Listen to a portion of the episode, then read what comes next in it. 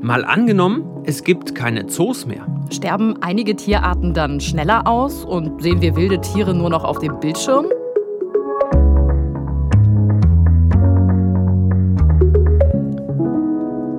Ich bin Justus Kliss. Und ich bin Birte Sönnigsen. Und wir beide arbeiten im Team des ARD Hauptstadtstudios in Berlin und spielen jede Woche hier im Podcast ein Zukunftsszenario durch. Und heute wird's tierisch. Ja, und in unserem Szenario müssten viele Familien wohl ihre Wochenend- und Ferienplanung über den Haufen werfen, denn wir machen diesmal die Zoos dicht. Und wenn es dort keine Elefanten, Tiger, Eisbären, Zebras, Giraffen, Pinguine, Nashörner und Menschenaffen mehr gibt, ja, dann könnte sich die Tagesschau in Zukunft vielleicht so anhören.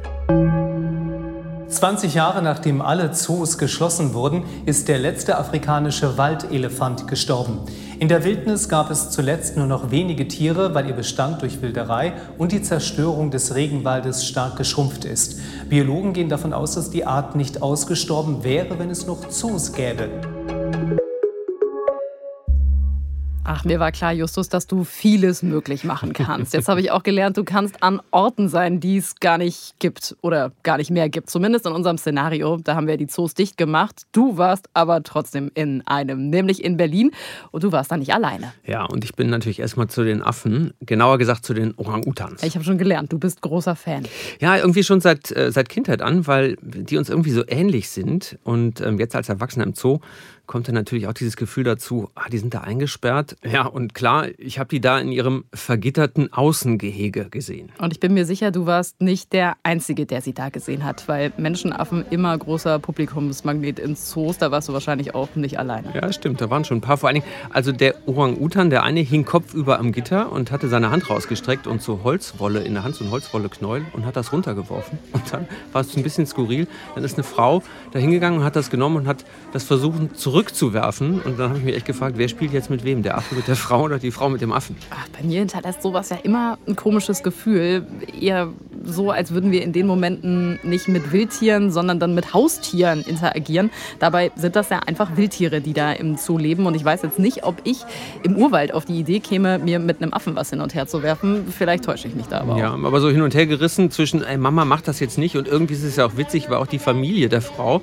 Und die musste ich auf dieses Szenario natürlich ansprechen. Da Sie sich hier gerade den Orang-Utan angucken, was würden Sie denn sagen, wenn es keine Zoos mehr gäbe?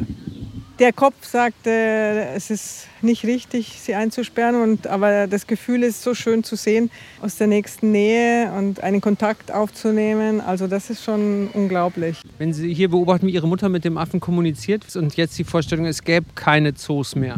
Keine Zoos heißt keine gesperrte Tiere. Aber auf die andere Seite weiß man nicht, wie sie in Wild leben danach, ob sie auch so richtig gut leben können oder nicht. Na, die Frage ist auch, können sie überhaupt noch in der Wildnis leben?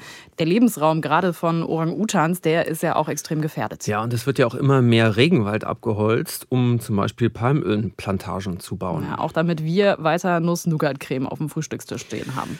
Wir sind ja dabei, den Lebensraum von vielen Tierarten zu vernichten. Aber nicht nur deswegen sind sehr viele Arten vom Aussterben bedroht. Auf der roten Liste stehen zurzeit 37.500 Tiere und Pflanzenarten.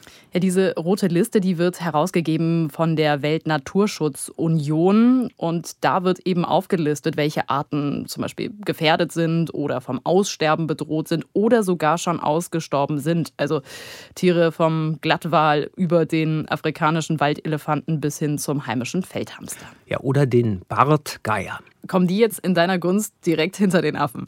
Ja, ähm, also die Tiere an sich sind nicht so spannend, aber die Geschichte hinter den Tieren ist total spannend. Also die haben eine Flügelspannweite von 2,90 Meter. Siehst du natürlich nicht, oh, wenn die das da. Das ist riesig. Äh, absolut, mit die größten Vögel. Und nur ein Flügelschlag und die können eine Stunde lang segeln. Oh, das ist äh, effizient, würde ich sagen.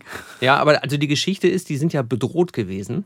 Und das ist das Spannende. In den Alpen gibt es die nämlich eigentlich, beziehungsweise gab es die gar nicht mehr. Und dann? Ja, und dann hat der Zoo die gezüchtet und wieder ausgewildert. Und deswegen habe ich Christian Kern angerufen. Er ist zoologischer Leiter im Tierpark und im Berliner Zoo. Und für ihn spielen Zoos natürlich eine total wichtige Rolle beim Erhalt der Artenvielfalt. Und deswegen will er sich unser Szenario eine Welt ohne Zoos gar nicht vorstellen. Das würde für mich bedeuten, dass die Welt noch viel ärmer wäre, als sie jetzt schon ist und noch werden wird. Also schon jetzt sterben ja jeden Tag 150 Tier- und Pflanzenarten jeden aus. Tag. Jeden Tag.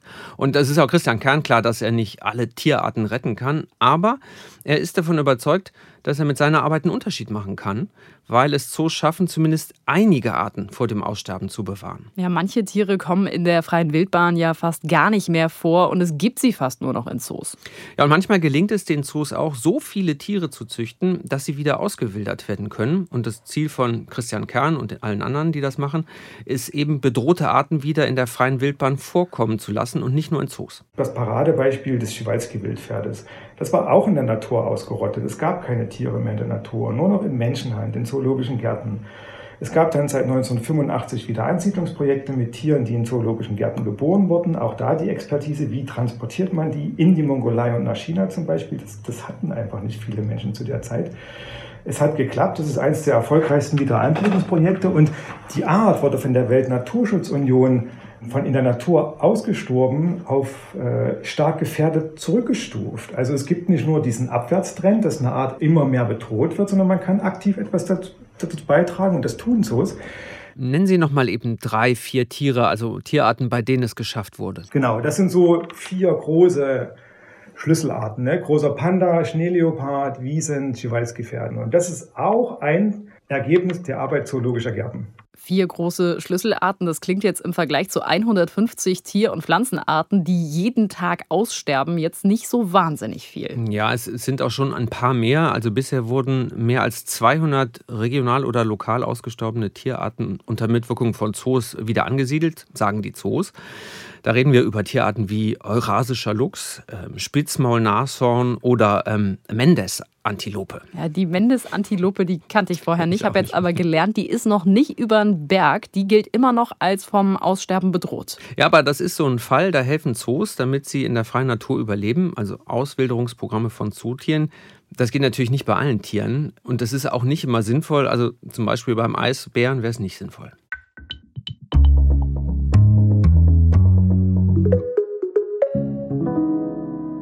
Die Frage ist natürlich auch, wie groß kann der Unterschied sein, den Zoos machen können. So viele verschiedene Tiere werden ja in so einem Zoo gar nicht gehalten.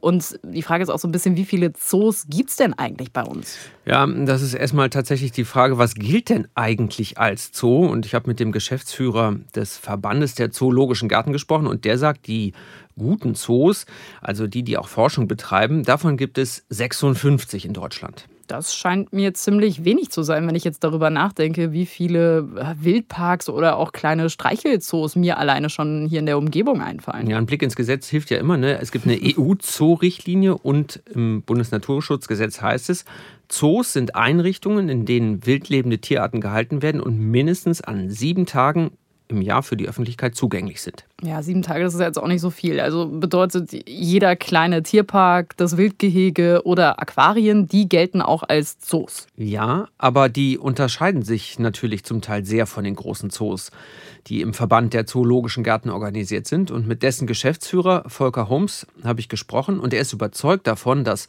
ohne Zoos, also ohne diese großen forschenden Zoos, Arten schneller aussterben werden. Unser Szenario für ihn undenkbar. Man würde Zoos sofort wieder erfinden, weil Zoos so wichtige gesellschaftliche Aufgaben haben, dass ich mir das gar nicht vorstellen kann, dass jemand diese Gedanken hat. Was haben Sie denn noch? Also es gibt ein paar Auffangstationen auf der Welt für bestimmte Arten, aber diese Fähigkeit, Tiere zu halten, zu vermehren und auch wieder rauszubringen, das sind die echten Zoos, die das machen. Zoos sind immer irgendwo involviert in diesen Programmen, wo Tiere wieder rausgehen in die Wildnis. Und nochmal auf Szenario, wenn es keine Zoos mehr gäbe, welche Schutzräume würden dann für bedrohte Arten wie zum Beispiel die Berggorillas oder Menschenaffen fehlen? In einem Szenario, wo die Zoos nicht existieren würden und auch das Wissen dann verloren gehen würde über die Jahre, wie man überhaupt diese Tiere hält, wie man sie füttert und wie man sie vermehrt, in diesem Szenario hätten wir wahrscheinlich gar nicht mehr die Zeit, das rauszukriegen, denn dann wären die Arten längst ausgestorben. Wenn wir keine Zoos mehr hätten, könnte man doch das ganze Geld, was Zoos kosten, also Mitarbeiter, Futter, Fläche, in den Naturschutz vor Ort stecken. Zoos werden ja überwiegend getragen durch die Kommunen. Das heißt, die Stadt Berlin, die Stadt Frankfurt, die Stadt München und Stuttgart geben Geld in die Zoos. Und es ist natürlich völliger Humbug zu glauben, dass der Stadtkämmerer dann die Möglichkeit hätte, das Geld nach Kambodscha, nach Zentralafrika oder nach Kolumbien zu schicken. Das würde natürlich nicht passieren, sondern das Geld würde irgendwo anders investiert werden und für den Artenschutz wäre so viel verloren und nichts gewonnen. Von welchen Beträgen sprechen wir denn da eigentlich? Wie viel Geld kostet denn so ein Zoo? Also es lässt sich so pauschal gar nicht sagen und da muss man je nach Stadt genau hingucken. In Dresden zum Beispiel übernimmt gerade die Stadt die Kosten für den Neubau des Affenhauses und manchmal werden Tickets subventioniert und Zoos bekommen auch viele Spenden. Aber kannst du mal zumindest so eine grobe Hausnummer nennen? In Berlin kosten Tierpark und Zoo gut 52 Millionen Euro, in Stuttgart sind es so rund 25 Millionen und in Köln sind es 18 Millionen Euro. Pro Jahr. Genau, pro Jahr. Ich bin ja bei der Recherche auch über einen anderen Betrag gestolpert, äh, nämlich rund 2 Millionen Euro pro Jahr. Die zahlt nämlich der Berliner Zoo an China. Das ist die Leihgebühr für zwei Pandas. Ich fand das total irre. Das stimmt, ja. Und die, also die wenigen Pandas, die es weltweit in Zoos gibt, die kommen ja alle aus China und gehören auch China. Also selbst die Panda-Babys, die hier in Berlin im Zoo geboren wurden, gehören jetzt gar nicht dem Berliner zu, sondern die gehören China. Nee, die müssen irgendwann wieder zurück oder woanders hin. Und wenn die groß sind, dann entscheidet eben Peking, in welchen Zoo die dann kommen und da weiterleben. Ein Großteil der Leihgebühr übrigens äh, geht angeblich in das Pandaschutzprogramm vor Ort. Das sagt die chinesische Regierung zumindest. Ja, könnte ich jetzt sagen, Men Men chinesisch ein Träumchen. So heißt der Panda im Zoo in Berlin. Okay, ich dachte schon, was du wieder alles kannst. Also äh, ich habe gelernt, es ist schon eine ganze Menge Geld im Spiel. Ja, und Volker Holmes vom Verband der Zoologischen Gärten ist überzeugt, dass dieses Geld ohne Zoos eben nicht in den Tierschutz vor Ort, im Regenwald, in der Savanne oder in der Arktis investiert würde. Deswegen glaubt er, dass es für manche Arten überlebenswichtig ist, dass es sie in Zoos gibt. Wenn sich der Klimawandel richtig bemerkbar macht. Wenn Arten verloren gehen draußen in der Wildnis, ist es wichtig, noch irgendwo auf dieser Welt sozusagen Backstopping Populationen zu haben, damit man überhaupt die Chance hat, die wieder rauszubringen. Bei allem, was draußen passiert, Anlage von Korallengärten, Erforschung, welche Korallen werden denn ein wärmeres Meer überhaupt überleben können, ist es immens wichtig, die Arten, die wir jetzt haben, nicht zu verlieren, denn die kriegen wir nie wieder.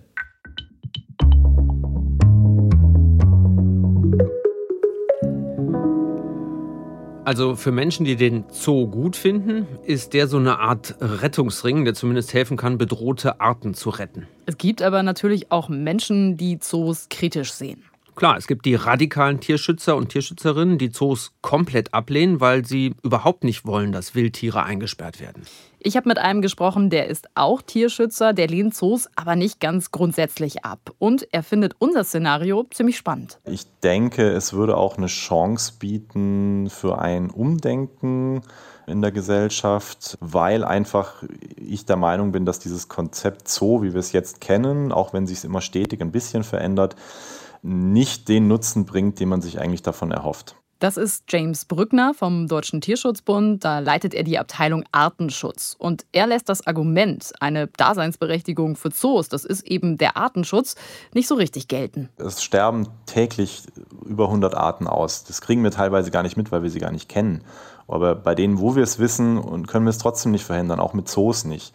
Und viele Tierarten, die in Zoos gehalten werden, sind entweder gar nicht vom Aussterben bedroht oder sie werden auch nicht wieder für die Ausbildung vorgesehen, weil die Lebensräume nicht da sind. Also dieses Konzept eigentlich ist überholt. Da müsste man eigentlich was anderes machen. Und es gäbe Möglichkeiten, weil ohne Zoos wäre die Gesellschaft ja eigentlich auch gezwungen, umzudenken, wenn man das Artensterben stoppen möchte und sich dafür einsetzen möchte. Über wie viele Arten und Lebewesen wir da eigentlich sprechen, das wissen wir eigentlich gar nicht so genau. Das ist nämlich wissenschaftlich noch nicht geklärt. Wie viele Arten es wirklich gibt, wenn wir da auch alle Mikroorganismen mitzählen, dann sind wir bei Hausnummern irgendwas zwischen 10 und 100 Millionen verschiedene Arten. Und die meisten davon, die kennen wir gar nicht. Was aber klar ist, die Artenvielfalt, die hat auf jeden Fall abgenommen in den letzten Jahrzehnten. Ja, Artensterben kennen wir ja schon. Ne? Viele Grüße an Brontosaurus, T-Rex, oh ja. Äh, die Mammut Mammuts oder auch hm, Säbelzahntiger. Aber das ähm, ist ja nur ein Beispiel. Insgesamt gab es fünf große Artensterben. Und da sind dann bis zu 95 Prozent aller Arten ausgestorben. Und die Dinos, die wurden dann tatsächlich vom letzten der fünf großen Artensterben getroffen. Aber das liegt ja jetzt auch schon eine kleine Weile zurück, gut 66 Millionen Jahre. Ja, für die Erde äh, gerade erst neulich. Ja, was wir festhalten können, ist, dass nach allen Massenaussterben bislang danach immer mehr neue Arten entstanden sind. Aber das soll jetzt hier kein Proseminar Evolution werden. Das Artensterben, das müssen wir schon noch sagen. Das, was wir jetzt erleben, da haben haben wir Menschen dieses Mal aber einen großen Anteil dran. Ja, da gibt es ein paar Stichworte. Ne? Klimawandel, Umweltverschmutzung, Überfischung der Meere, Wilderei und auch Rodung der Redenwälder. Ja, das könnte uns allen auch viel bewusster sein, denn viele Zusammenhänge, die sind inzwischen wissenschaftlich ganz klar belegt. Und es gibt einige, die sagen, in einer Welt ohne Zoos, da machen wir uns dann noch viel weniger Gedanken über all das und all diese Zusammenhänge. James Brückner gehört aber nicht zu denen, die sagen, dass ein Zoobesuch auch unser Umweltbewusstsein wirklich stärkt. Ich glaube, die wenigsten äh, sind danach Tierschützer, Klimaschützer oder umweltbewusste Konsumenten, sondern ich glaube, der Großteil der Masse, die in Zoos geht, von den vielen Millionen Menschen allein in Deutschland, die gehen halt hin, um Tiere anzuschauen, um die Freizeiteinrichtungen zu nutzen, um einen schönen Tag zu haben.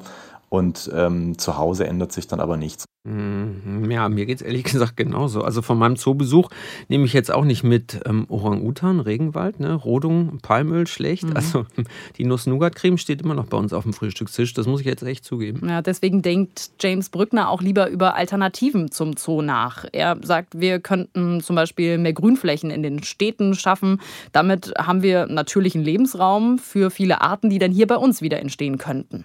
Da können die Leute, die in der Stadt leben, natürlich dann auch selber auf Beobachtungstour, auf Erkundungstour gehen, sehen da vielleicht, wenn sie sich die Zeit nehmen, auch viele Arten, heimische Arten, die ihnen bisher nicht aufgefallen sind. Und wenn man da noch mehr Lebensräume für Tiere schafft und auch Möglichkeiten für die Natur bietet, sich zu entwickeln, kann ja auch mit menschlicher Unterstützung passieren, ähm, dann denke ich, wäre vielleicht dem Artenschutzgedanken da auch mehr geholfen. Und die finanziellen Kapazitäten, die man auch frei hat, weil man eben keine neuen Zoogehege bauen muss. Ist alles hypothetisch, das ist schon klar, aber. Wir sind ähm, ja auch in einem Gedankenexperiment. Genau.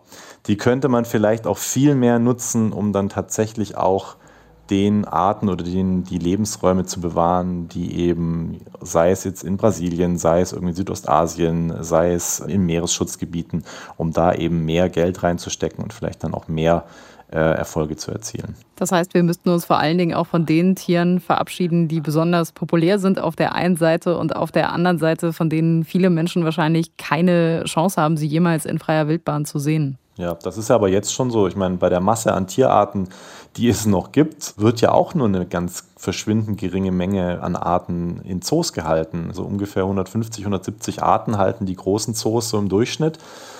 Das ist ja wirklich nur ein winziger Ausschnitt. Und natürlich, man ist es ja schon gewohnt, dass man Elefanten im Zoo zu sehen bekommt. Man ist es gewohnt, dass man den Tiger dort sieht und erleben kann. Aber da gibt es so viele, viele andere Arten, die genauso faszinierend wären, die wir auch nicht zu sehen bekommen. Also ich glaube, das ist einfach auch eine Kopfsache.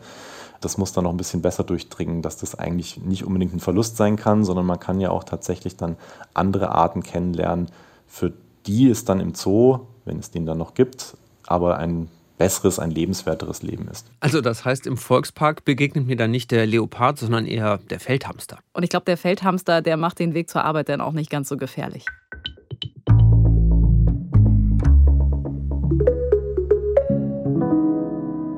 Eine Zukunft ohne Zoos, das würde vermutlich auch eine Menge Familien ziemlich hart treffen. Ja, das kann ich aus eigener Erfahrung sagen. Wir hatten sogar Jahreskarten mal.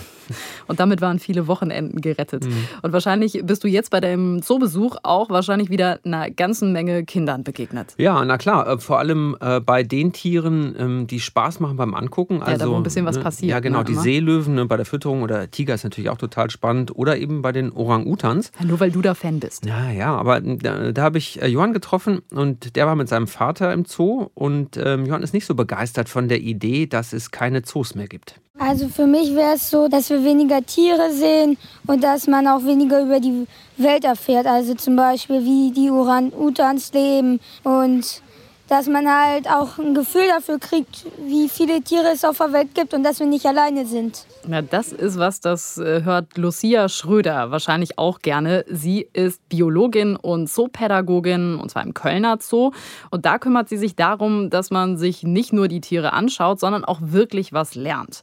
Sie sagt, unser Szenario, eine Welt ohne Zoos, das klingt in ihren Ohren ziemlich traurig, weil die Menschen dann eben keine Chance mehr hätten, Tiere zu sehen, die es hier bei uns nicht gibt, ohne dafür einmal um die Welt reisen zu müssen.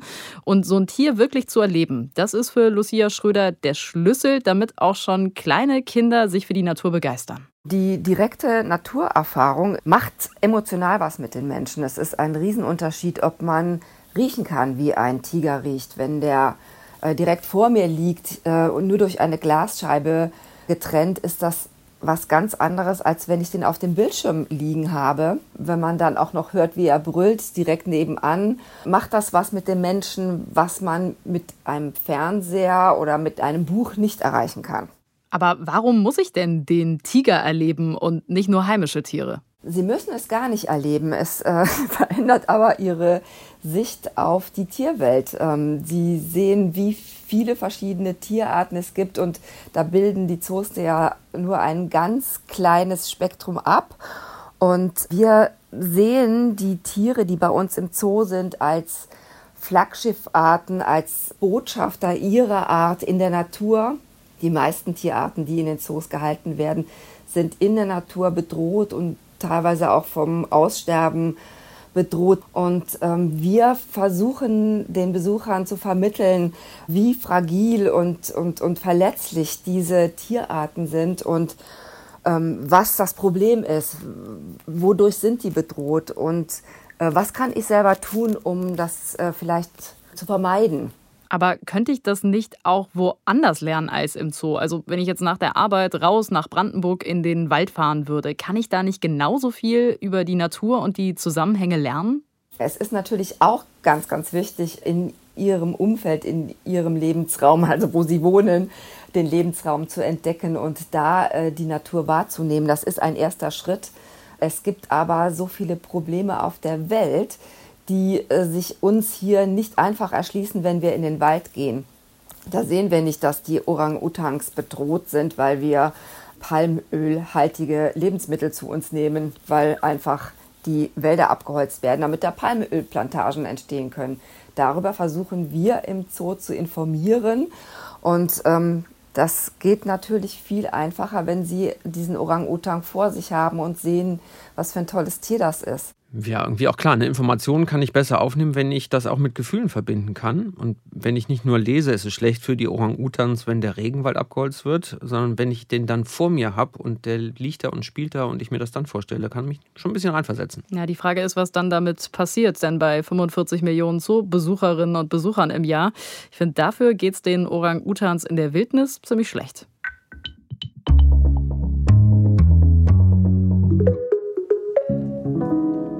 So auf richtig viel Begeisterung für unser Szenario sind wir bei der Recherche eigentlich nicht gestoßen. Es gibt einige Ideen, wie man Zoos zumindest verändern, verbessern kann. Sie wirklich ganz abzuschaffen, davon waren wirklich nur die wenigsten begeistert. Ja, die Organisation Peter, die sich für Tierschutz einsetzt, die fordert ja zum Beispiel schon seit Jahren, dass es keine Zoos mehr geben sollte. Vielen geht es aber eher darum, Zoos irgendwie weiterzuentwickeln. Das äh, sieht auch James Brückner vom Deutschen Tierschutzbund so und er hat da eine Idee für die Zukunft. Ja, es gibt natürlich schon auch ähm, Bemühungen in die Richtung, so eine Art Zoo der Zukunft, dass man auch wirklich weniger Arten hält, vielleicht mehr den Fokus auf heimische Arten setzt, die sich dann auch im hiesigen Klima viel besser zurechtfinden, die ich jetzt nicht den ganzen Winter irgendwie in so ein kleines Haus sperren muss wo ich die Gehege vielleicht auch so naturnah gestalten kann, dass die da besser zurechtkommen. Aber das ist eigentlich auch damit verbunden, dass man sich die Zeit nehmen muss und auch gucken muss, wo ist denn das Tier? Also ähm, das Gehege ist dann vielleicht so groß und so strukturiert und so bepflanzt, dass ich das Tier nicht unbedingt zu Gesicht bekomme. Oder ich muss mir halt eine Stunde Zeit nehmen und wirklich mal beobachten. Also ich glaube, diese Entschleunigung, die in vielen anderen Lebensbereichen auch schon äh, thematisiert wird, die müsste da einfach auch mehr ankommen. Und klar ist auch, dass man Tiere jetzt nicht einfach halten sollte, um sie anzuschauen, sondern tatsächlich, es muss ja auch ein Nutzen dahinter sein. Das heißt, wenn ich eine heimische Art habe, die ich dann tatsächlich um die Ecke jetzt mal platt gesagt wieder auswildern kann, dann ist das sicherlich noch was anderes, als wenn ich jetzt irgendwie ähm, Elefanten oder Delfine oder Eisbären oder Giraffen halte, wo der Nutzen für den Artenschutz, ja, sage ich mal, fragwürdig ist. Also in 20 Jahren brauchen wir doch eh keine Zoos mehr, weil wir dann mit äh, Virtual Reality Brillen auf Safari gehen können, also oder Eisbären in der Arktis angucken können. Ich bin gespannt, ob das wirklich in 20 Jahren schon klappt. Aber tatsächlich über diese Möglichkeit, das virtuell auch intensiver zu erleben, da habe ich mit der Zoopädagogin drüber gesprochen, auch mit James Brückner vom Tierschutzbund. Die können sich das beide vorstellen, wenn die Technik dann irgendwann auch wirklich ausgereift mhm. ist. Klar, das wird wahrscheinlich nicht das Erlebnis mit so einem Tier in freier Wildbahn eins zu eins ersetzen, aber wenn wir ehrlich sind, das macht so ein Zoobesuch ja auch nicht. Nee, und egal ob äh, Webcams, die es ja heute schon gibt, aus der Wildnis in Alaska oder der afrikanischen Savanne. Ja, wenn du genug Zeit hast, ne, da sitzt du ja dann stundenlang äh, vorm Rechner und es passiert genau. nicht so wahnsinnig viel. Genau, nach vier Stunden kommt mal so einmal so ein Tier durchgehuscht. Aber das ist ja egal, wie man das macht. Tiere einfach nur konsumieren, das wird eben nicht reichen und da bleibt ja nichts hängen. Das sieht James Brückner genauso ich denke, wenn man das wirklich ernst meint mit dem Artenschutz und auch mit dem Bildungsaspekt, der auch von Zoos äh, mal angeführt wird, dann muss ich die Leute irgendwie mehr erreichen, dass sie sich auch darauf einlassen. Und das erreiche ich nicht, indem ich Tiere wie auf dem Präsentierteller ähm, mir anschauen kann. Das ist dann wirklich nur ein Konsumieren. Das ist aber dann keine weitergehende Bildung und auch kein weitergehendes Beschäftigen mit der Natur und mit den Tieren an sich.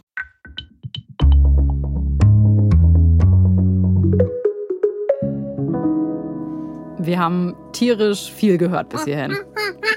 Das haben wir zum Glück noch nicht gehört, aber ich wusste es. Natürlich halten wir nicht eine komplette Folge über Zoos durch, ohne dass du nicht irgendwann ein Tierlaut von dir gibst. Ja, Komm. jetzt brechen alle Dämme, aber bevor das passiert, lass uns lieber nochmal zusammenfassen, was wir alles gehört haben. Eine Zukunft ohne Zoos, die sieht im besten Fall so aus. Das Geld wird in Tier- und Klimaschutz vor Ort investiert, Wälder aufgeforstet und die Abholzung des Regenwaldes gestoppt. Dadurch wird der Lebensraum von vielen bedrohten Tierarten geschützt. Es gibt keine Tiere mehr in Gefangenschaft, vor allem solche, die nicht artgerecht in Zoos gehalten werden können, wie zum Beispiel der Eisbär. Dank der Klimaschutzprogramme kann sein Überleben in der Natur gesichert werden. Städte werden so umgebaut, dass mehr Platz für Grünflächen und Parks entsteht. Dadurch siedeln sich mehr heimische Tier- und Pflanzenarten an. Und es entsteht so auch eine neue Nähe zur Natur und mehr Verständnis für Klima- und Umweltschutz, ohne dass Menschen dafür exotische Wildtiere als Botschafter brauchen. Es könnte aber auch ganz anders kommen. Im schlechtesten Fall wird das Geld, das bislang für Zoos ausgegeben wurde, nicht in Tier- und Klimaschutzprojekte im Ausland gesteckt. Bei Auswilderungsprojekten fehlt die Unterstützung und die wissenschaftliche Begleitung durch die Zoos. Auch dadurch sterben Arten schneller aus. Ohne Zoos haben viele Menschen keine Möglichkeit mehr, exotische Tiere zu erleben oder müssten dafür lange klimaschädliche Reisen machen. Und Kindern fällt es schwerer, die globalen Auswirkungen von Umweltzerstörung zu verstehen. Ich glaube, ein wichtiges Argument haben wir noch vergessen. Nämlich? Ja, viele Ehen würden wahrscheinlich geschieden. Oh ja, wohin mit den Kindern am Wochenende? Oder unter der Woche in den Ferien. Also mir hat die Folge echt tierisch Spaß gemacht. Und ähm, wir hoffen euch auch. Das war's jedenfalls für heute. Über Feedback freuen wir uns immer. Mailt es uns an malangenommen.tagesschau.de. Und nächste Woche gibt es eine neue Folge. Bis dahin, macht's gut. Tschüss.